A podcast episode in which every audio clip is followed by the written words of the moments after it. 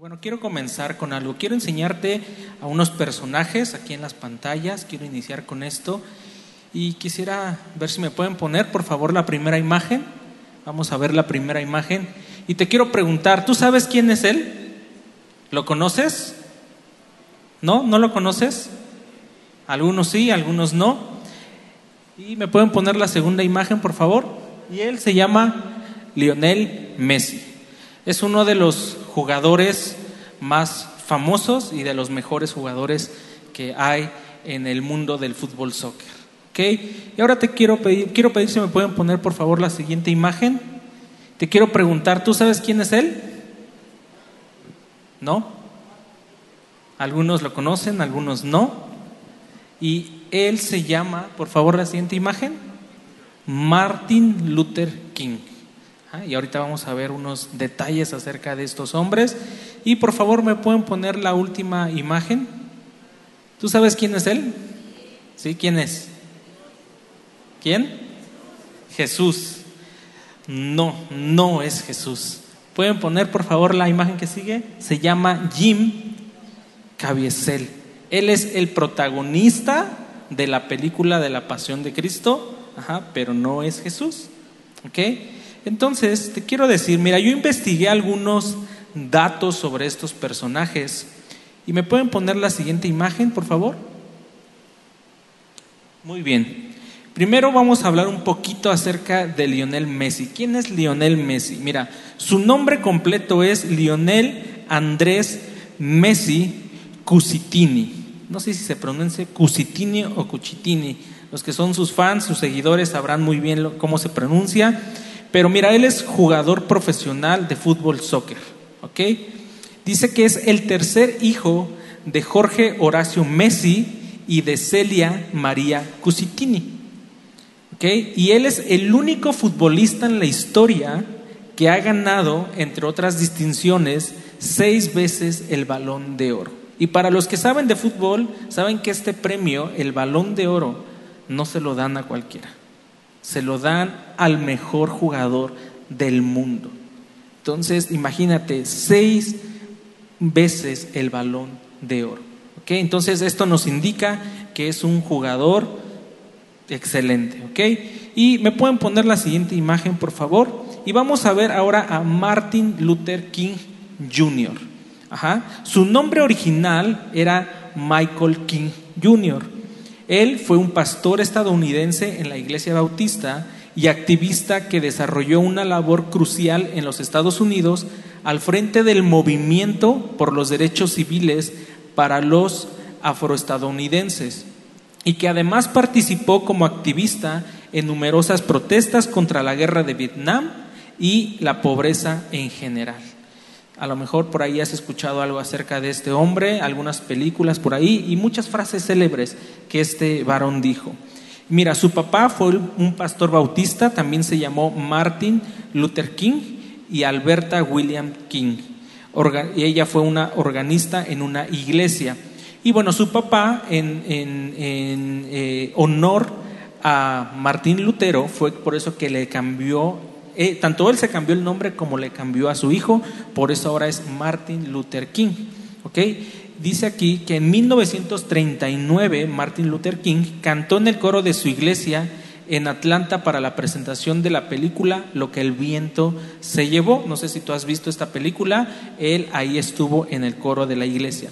Dice, King fue nombrado en 1954 pastor de la iglesia bautista de la avenida Dexter en Montgomery con 25 años de edad. A los 25 años de edad, él fue nombrado pastor de esta iglesia. Y ahora vamos a ver datos del siguiente hombre del que me dijeron que era Jesús. ¿Me pueden poner por favor la siguiente imagen? Y Jim Caviezel, él, su nombre eh, completo es James Patrick Caviezel Jr. y es un actor estadounidense.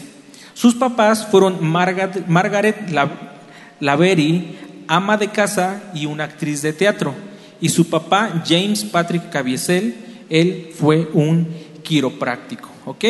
Y bueno, esto, eh, él se casó con Kerry Browitt, una profesora de secundaria, y ellos tienen tres hijos adoptivos de origen chino.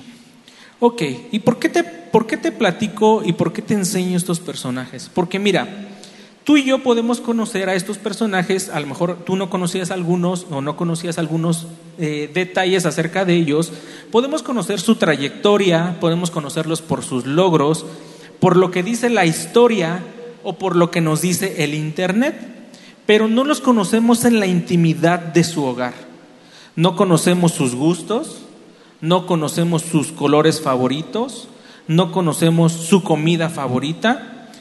Yo no sé si eh, les gusta el fútbol, qué película les gusta, ¿ok? Y bueno, si tú y yo nos ponemos a investigar más a fondo y querer conocer la vida de estos hombres, pues tal vez podemos llegar a conocer un poquito más. Y hay personas que pues son fans de estos hombres y posiblemente te puedan platicar muchas cosas acerca de su vida, pero te aseguro que no pudieran platicarte cosas acerca de lo que hay en su corazón, de aquellas pasiones, de aquellos sueños, de aquellos deseos que solamente ellos tienen en su interior o tenían, porque Martin Luther King pues ya eh, eh, lo asesinaron. ¿Ok? Y bueno, también hay algunos que son eh, seguidores, ahora con las redes sociales con las, y con todo lo que hay, ahora existen los seguidores. Entonces, nosotros pudiéramos conocer un poco más acerca de lo que te platico. Pero, ¿tú crees que ellos pudieran conocernos a nosotros? Porque tú y yo estamos aquí, tú y yo somos personas que a lo mejor ni en Facebook somos conocidos. A lo mejor ni en Instagram somos conocidos. Ellos son famosos, ellos son personas que están frente a las cámaras, que estuvieron frente a las cámaras y que por esa, esa parte de ser famosos, pues la gente los ubica. Pero ellos no nos podrían conocer a nosotros. Y por eso es que esta tarde, esta noche más bien, he titulado esta enseñanza, y si me ponen la siguiente imagen, por favor, que dice, ¿conoces a Dios o eres conocido de Dios. ¿Sí? Vuelvo a repetirlo, ¿conoces a Dios o eres conocido de Dios? Y para poder entender un poquito más acerca de esto, te quiero decir qué significa la palabra conocer.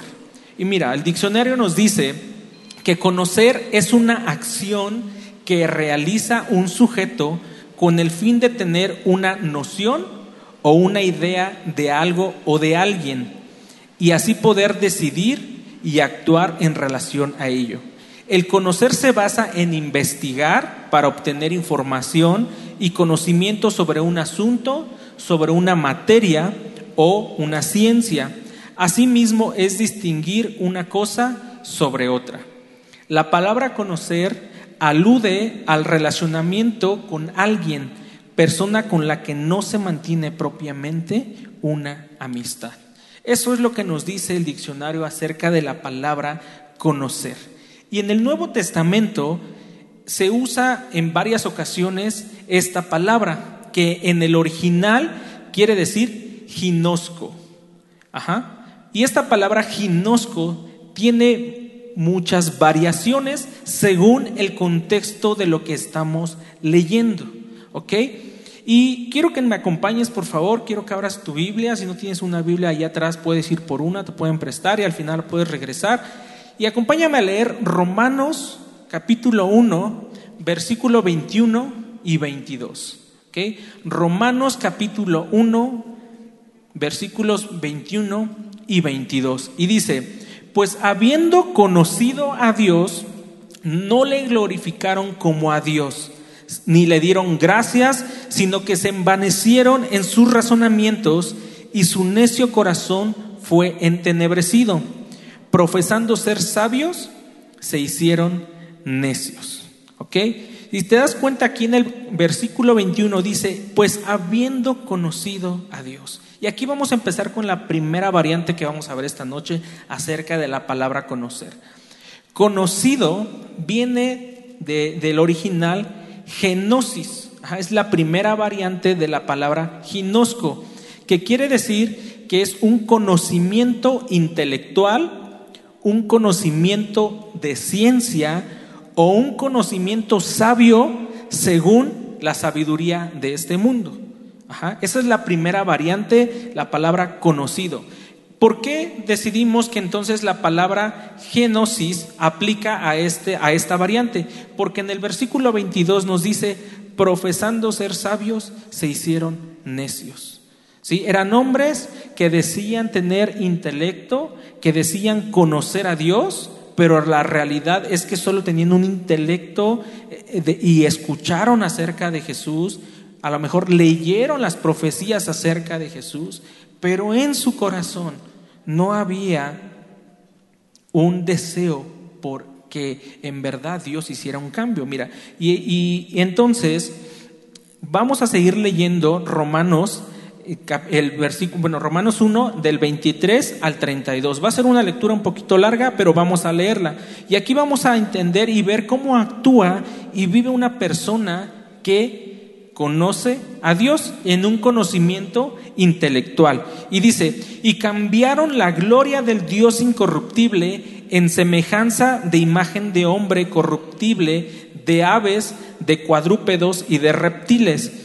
Por lo cual también Dios los entregó a la inmundicia en las concupiscencias de sus corazones, de modo que deshonraron entre sí sus propios cuerpos, ya que cambiaron la verdad de Dios por la mentira honrando y dando culto a las criaturas antes que al Creador, el cual es bendito por los siglos. Amén. Por esto Dios los entregó a pasiones vergonzosas, pues aún sus mujeres cambiaron el uso natural por el que es contra naturaleza. Y de igual modo también los hombres, dejando el uso natural de la mujer, se encendieron en su lascivia unos con otros cometiendo hechos vergonzosos, hombres con hombres, y recibiendo en sí mismos la retribución debida a su extravío. Y como ellos no aprobaron tener en cuenta a Dios, Dios los entregó a una mente reprobada para hacer cosas que no convienen, estando atestados en toda injusticia, fornicación, perversidad, avaricia, maldad, llenos de envidia, homicidios, contiendas, engaños y malignidades murmuradores, detractores, aborrecedores de Dios, injuriosos, soberbios, altivos, inventores de males, desobedientes a los padres, necios, desleales, sin afecto natural, implacables, sin misericordia, quienes habiendo entendido el juicio de Dios que los que practican tales cosas son dignos de muerte, no solo las hacen, sino que también se complacen con los que las practican. ¿Te das cuenta de toda la lista tan grande que nos habla estos versículos acerca de aquellos hombres que decidieron no tomar en cuenta a Dios? Porque en su razonamiento, en su conocimiento intelectual, conocían a Dios, sabían acerca de Dios. Pero sabes qué? No hubo nada en su corazón. ¿Y cuántos de los que hoy estamos aquí o cuántos de los que a lo mejor nos escuchan podemos decir que conocemos a Dios? Pero que no ha habido un cambio en nuestro corazón. No ha habido realmente esa necesidad de buscar a Dios. O a lo mejor venimos porque nos traen. O venimos porque pues me quiero sentir bien, porque sé que si voy a la iglesia pues Dios me va a ayudar. Las cosas no funcionan de esa manera. Y te quiero leer algo que escribí aquí. Entonces, cuando una persona conoce a Dios, ya lo dijimos que es como conocer, es como conocer a un personaje, como uno de los personajes que tú y yo vimos al principio. Dice, escuchan acerca de Él, pueden leer acerca de Él, pueden saber de lo que le agrada y lo que le desagrada, pero no hay un cambio de vida. De igual manera, eh, lo que su palabra enseña y ordena no les interesa. Viven pensando en que Dios no tomará en cuenta su manera de vivir, no glorifican a Dios con su vida, no le agradecen a Dios en nada, buscan solo las bendiciones, pero no se comprometen. Pueden ser personas que viven de acuerdo al mundo, viven en inmoralidad sexual, y la inmoralidad sexual abarca muchas cosas, como la pornografía, el adulterio, la fornicación, la homosexualidad, el lesbianismo. viven en borracheras, viven en contienda, en mentira, murmuran, están en contra de la autoridad. Y no solamente, y no necesariamente una autoridad como el presidente, ¿no? Ay, es que él no sabe nada. Ay, es que otra vez este señor está diciendo puras tonterías. ¿Sabes qué? Es nuestra autoridad.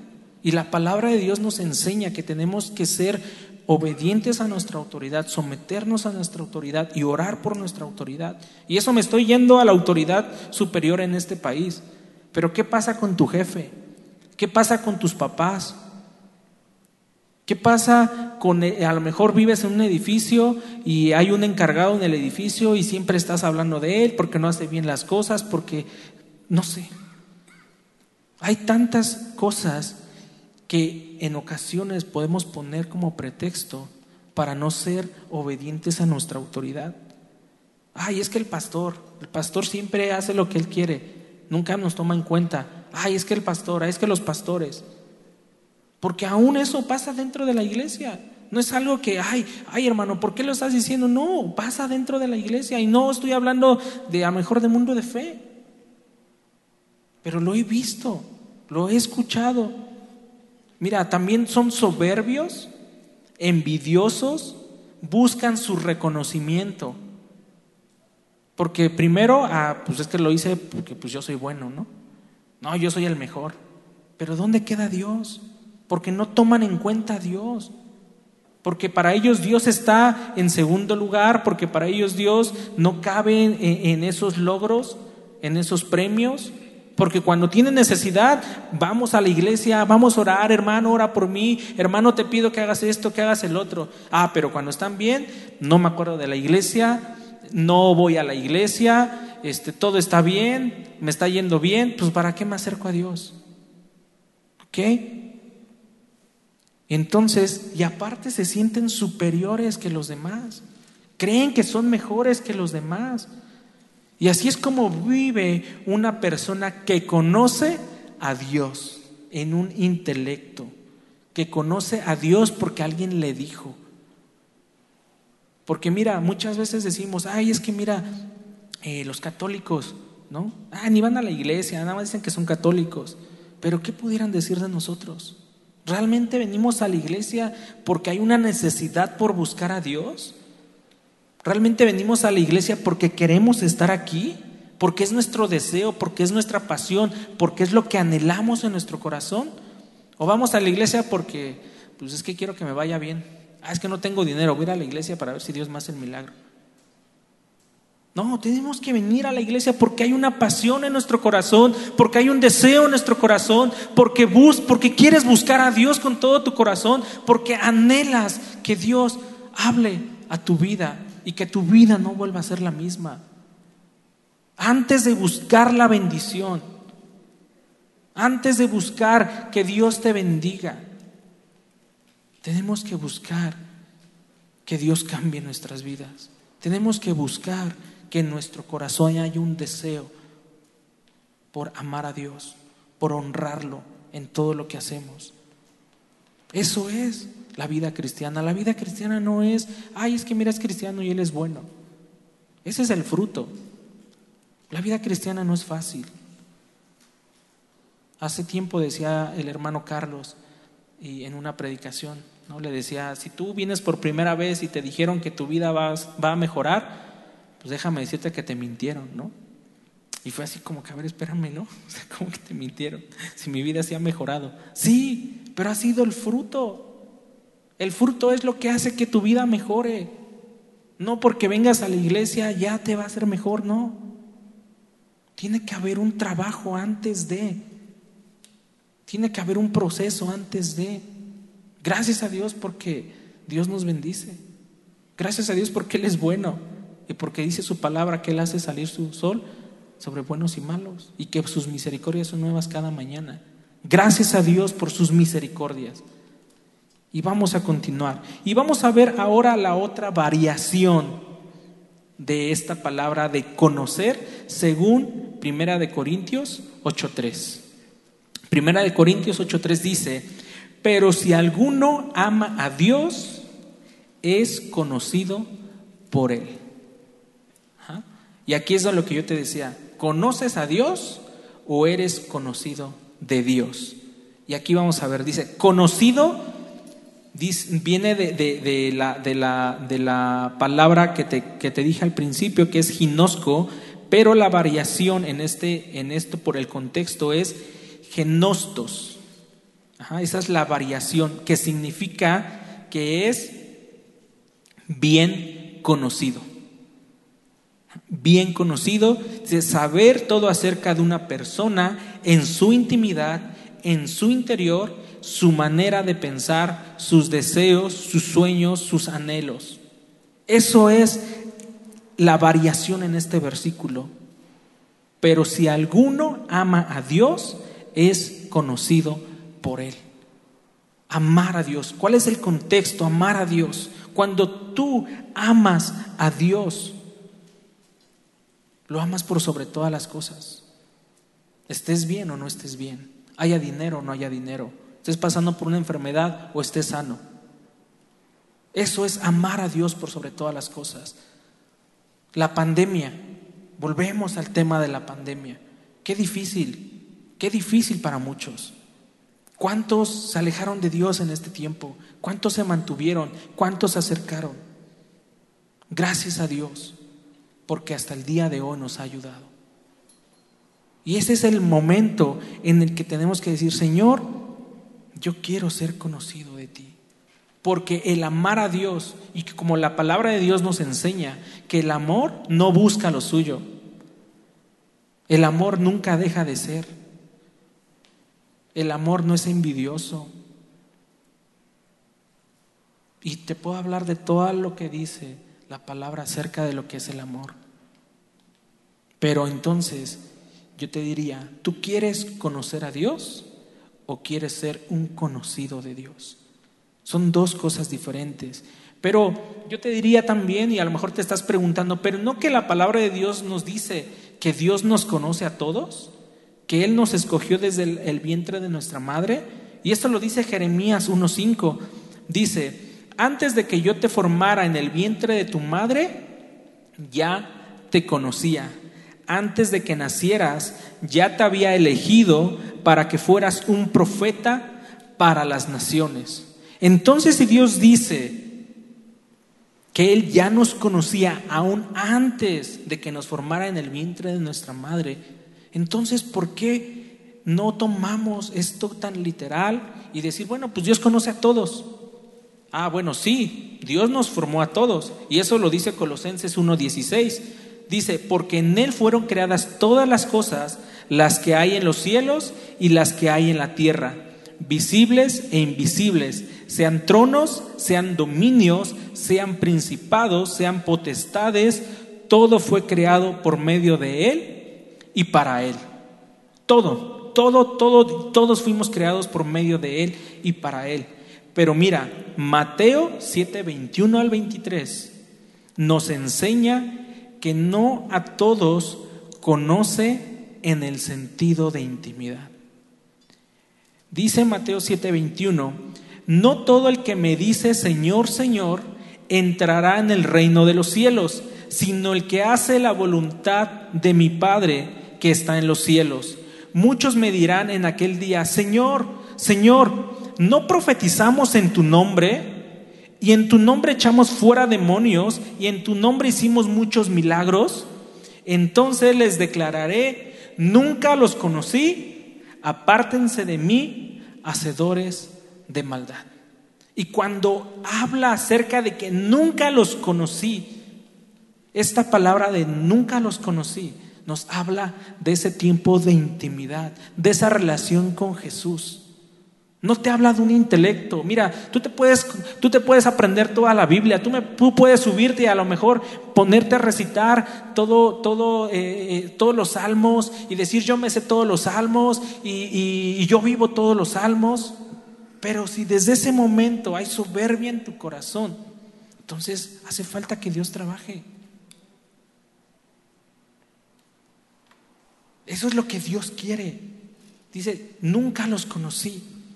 Dios quiere conocerte en la intimidad. Dios quiere conocerte de una manera donde abras tu corazón y le digas, Dios, aquí está mi corazón, esta es mi manera de pensar, esto es lo que siento ahorita, Dios. Quiero que tú hables a mi vida, quiero que tú cambies mi corazón, quiero que tú cambies mis pensamientos. Porque yo no quisiera que Dios me dijera, yo nunca te conocí. Imagínate que yo llegara delante de Dios y dijera, Señor, yo un día subí a predicar ahí a Mundo de Fe, que Dios me diga, no, pues nunca te conocí. Creo que sería lo peor. Bueno, no creo, eso sería lo peor en mi vida, que Dios me dijera, nunca te conocí. Entonces, de acuerdo a lo que vimos y a lo que leímos, podemos decir que cuando una persona es conocida de Dios, en primer lugar, ama a Dios. Segundo, hace la voluntad del Padre.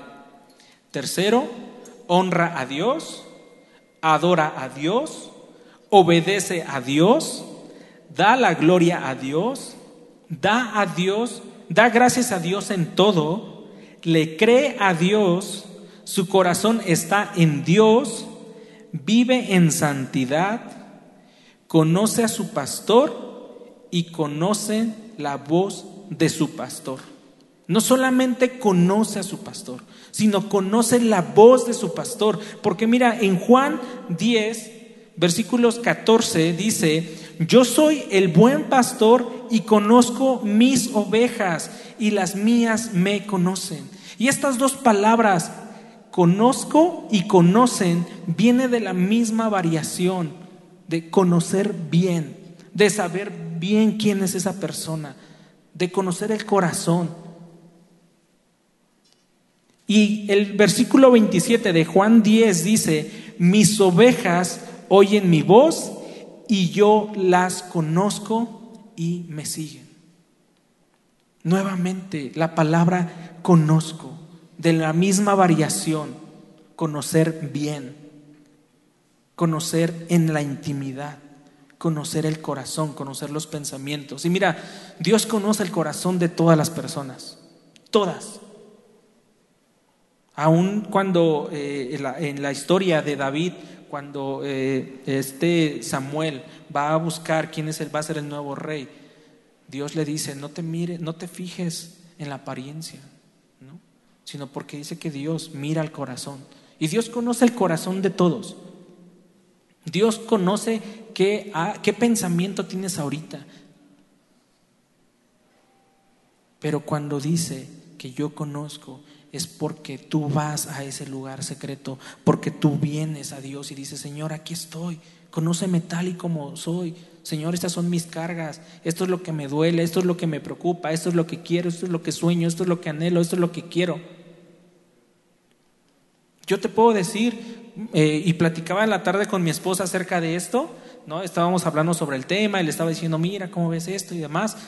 Y platicaba con ella y le dije, ah, bueno, yo me acuerdo cuando, cuando te conocí, ¿no? Eh, ibas a, bueno, la conocí dentro de la iglesia, eh, la conocí, pero de manera solamente de vista, ¿no? Y de lo que escuchaba que decían de ella. Pero sabes qué, eso creó un juicio en mí. Porque cuando cuando la vi pasar en un tiempo en el que eh, yo dije, no, Señor, yo te quiero servir y demás, eh, me acuerdo que, alguien, el pastor Vicente y la pastora Adriana, que son de Mundo de Fe Catepec, me dijeron, oye, ¿ya conoces a Miri? Y yo, ah, sí, sí, ya la conozco, me cae mal. Pero pues ni la conocía, ¿no? O sea, la conocía porque la veía, la conocía porque sabía algunas cosas de ella. Y me dijo, pero no la conoces. Ella es una persona que ama a Dios. Hoy te puedo decir que soy conocido de Miri. Porque ella me conoce. Ella sabe cuando me enojo. Ella sabe cuando estoy feliz. Ella sabe cuando algo me preocupa. Ella sabe cuando a lo mejor estoy triste. ¿Por qué? Porque he pasado tiempo con ella. Porque platicamos, porque reímos, porque nos enojamos, porque tengo una relación con ella.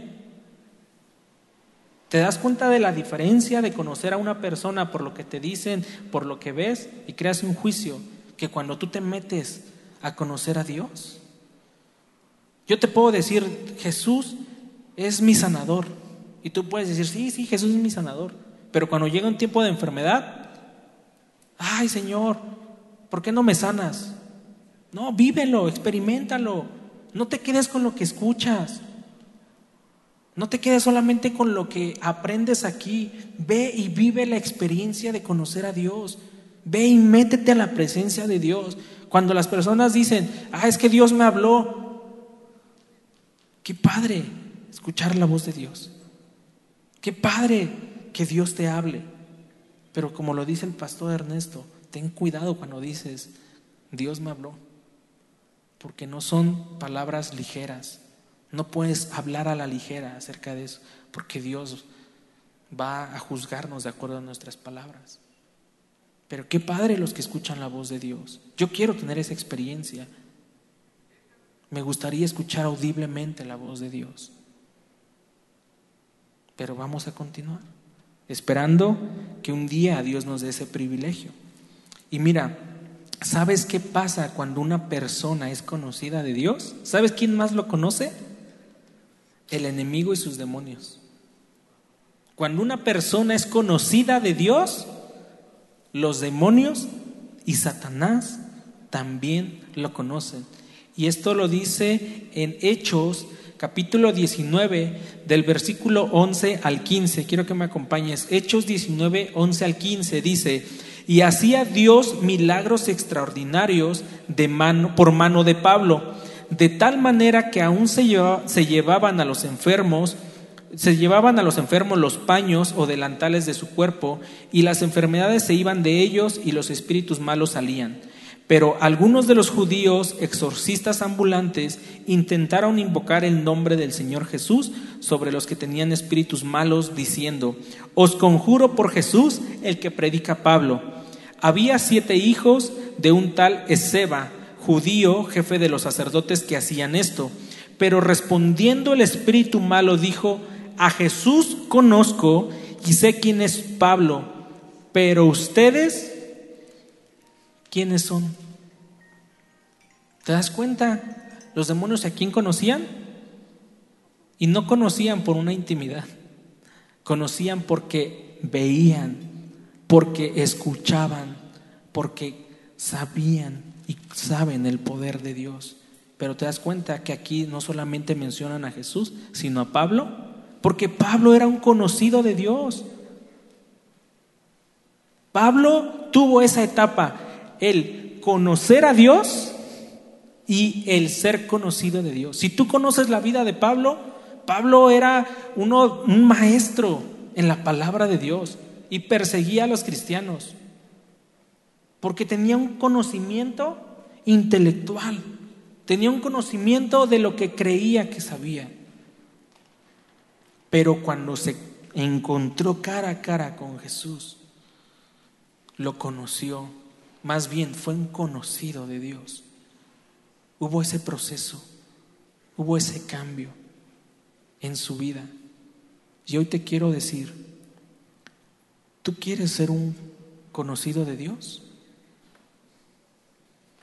En pocas palabras te puedo decir que si tú quieres ser un conocido de Dios, ten una relación con Jesús. Y a lo mejor puedes decir, hermano, pero es que ya llevo cinco, ya llevo diez años, yo ya llevo veinte años aquí en la iglesia, o he andado de iglesia en iglesia, y ya conozco a Dios, y creo que soy un conocido de Dios. Qué bueno, qué bueno y te felicito. Te felicito si tú eres un conocido de Dios. Te felicito si estás en el proceso de seguir buscando a Dios, que Él transforme tu mente, que Él transforme tu corazón. Te quiero decir algo, nunca te pares, nunca te detengas, nunca creas que ya lo alcanzaste todo, pero tampoco, pero cuando creas haberlo alcanzado, no te creas mejor que los demás. Cuando creas haberlo alcanzado todo, no te vuelvas soberbio, sino ayuda a los demás, enseña a los demás con amor, con paciencia. Porque eso también hace falta dentro de la iglesia, que el amor de Dios esté en nuestros corazones, para que los que van llegando, para los que aún están tratando de comprender la palabra de Dios, puedan hacerlo. Si tú quieres conocer a Dios, te quiero decir, ten una relación con Jesús. Y va a haber acciones que vas a tener que tomar si tú quieres tener una relación con Jesús. Tienes que creerle a Dios. Tienes que creer lo que Él hizo en la cruz. Tienes que creer el poder que Dios tiene. No limites a Dios, nunca limites a Dios.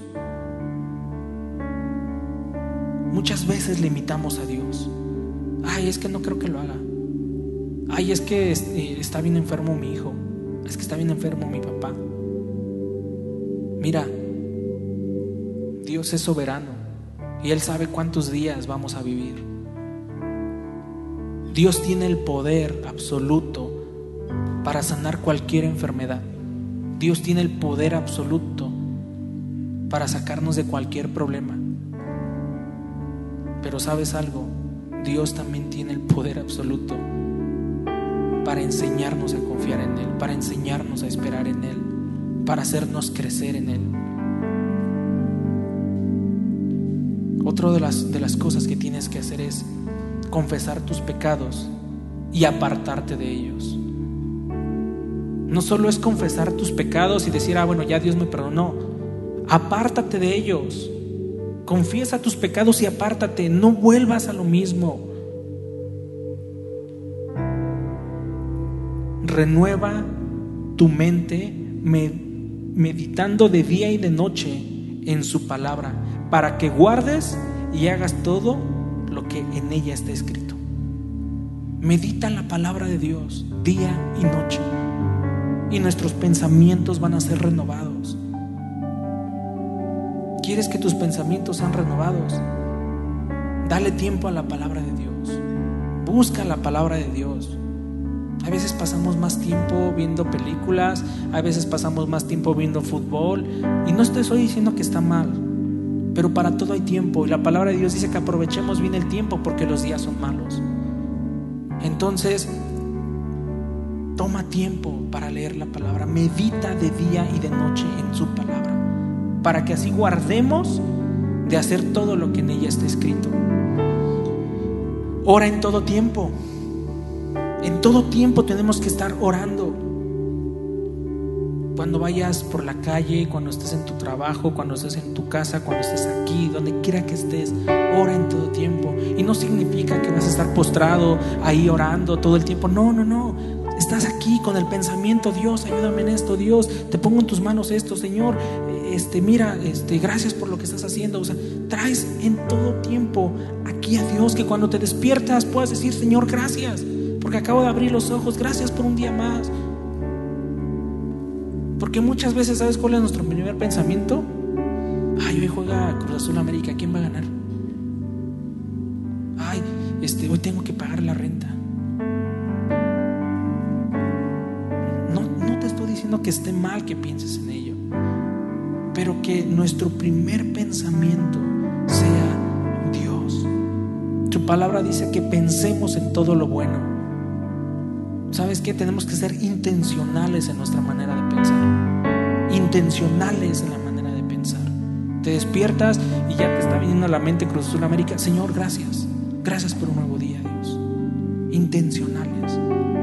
Señor, gracias por un nuevo día. Te pongo tus manos el partido de Cruz Azul América que gana Cruz Azul que gane el América. Tu primer pensamiento que sea Dios. Ora en tu habitación a solas con. ¿Cuánto tiempo pasamos en la presencia de Dios a solas? ¿Quieres conocer a Dios? Pasa tiempo en la presencia de Dios. ¿Quieres, queremos escuchar la voz de Dios? Pasemos más tiempo en la presencia de Dios. Adora a Dios en espíritu y en verdad. Que cuando vengas a adorar a Dios aquí a, aquí a, la congregación, que, puedas decir, Señor, aquí está toda mi vida, te entrego mi ser, que tú seas primero. Como cantábamos hace rato, Señor, solo quiero verte a ti, solamente a ti, Dios. No quiero otra cosa, solamente a ti, en espíritu y en verdad. Que cuando estés en tu casa, tu casa pueda ser un altar de adoración a Dios Que tu casa pueda ser el lugar que cuando las personas lleguen puedan encontrar ese lugar de paz. Que cuando las personas lleguen a tu casa pueda ser un lugar donde hay un altar de adoración. Y todo esto y más es tener una relación con Jesús. Porque cuando tú vas conociendo a Jesús, Él te va a ir dando dirección. Él te va a ir llevando por la buena, por su buena voluntad agradable y perfecta. Porque Él te va a llevar a establecer su reino en tu vida. Porque mira, este año, este año tenemos una visión, no sé si te acuerdes, y es la visión de venga tu reino. Venga tu reino. ¿Y cuántas veces le estamos diciendo a Dios, Señor, que venga tu reino a mi vida? Y que cuando le diga, Señor, venga tu reino, podamos ser obedientes. Cuando Dios te dice, deja de hacer esto, deja de hacerlo. Ama a tu esposa, ama a tu esposa. Sirva a tu esposo, sirva a tu esposo. Honra a tus padres, honra a tus padres. Seamos obedientes. Hay cosas mínimas, hay cosas sencillas. A veces creemos que cuando Dios nos diga, este, ay, vete a las naciones, ay, sí, Señor, me voy a las naciones, pero en mi casa no sirvo. Cosas pequeñas, hay cosas tan sencillas que no estamos haciendo y que ahí es donde se empieza. Ahí es donde podemos decir, Señor, quiero ser un conocido de ti. Te invito a que te pongas de pie. Vamos a orar. Y dile ahí donde está, Señor, yo quiero ser un conocido de ti, Dios. Padre, que en mi corazón, que en mi corazón, Señor, tú seas el tesoro, Señor, de mi vida. Que tú seas, Señor, el primer pensamiento cuando despierto. Que tú seas, Señor, a quien yo anhele y desea con todo mi corazón. Padre, y yo hoy te pido, Dios, que tú pongas temor en nuestras vidas. Que pongas temor, Dios, en nuestros corazones hacia ti. Un temor reverente. Un temor, Señor, por saber que tú eres Dios, que tú todo lo sabes, que tú todo lo conoces, que tú tienes el poder, Señor, absoluto sobre nuestras vidas. Y que ese temor, Dios, nos ayude a vivir, Señor, en santidad, a vivir, Señor, en rectitud delante de ti, Dios, a hacer luz, Dios, donde quiera que estemos. Padre, nunca queremos, Señor, detenernos, sino queremos proseguir a la meta, Señor. Queremos proseguir, Señor, a la meta, a ese llamado que tienes en nuestras vidas. Señor, no queremos correr, no queremos llegar primero, sino queremos permanecer, Dios. Queremos permanecer hasta que tú regreses, Jesús. Y que cuando nos pidas cuentas, Señor, Dios, poder decirte, Dios, aquí está lo que me entregaste y aún más. Gracias te doy, Señor, esta noche, Dios. Que tu palabra, Dios, germine en nuestro corazón, Dios, y que en su tiempo dé fruto. En el nombre de Jesús, Dios.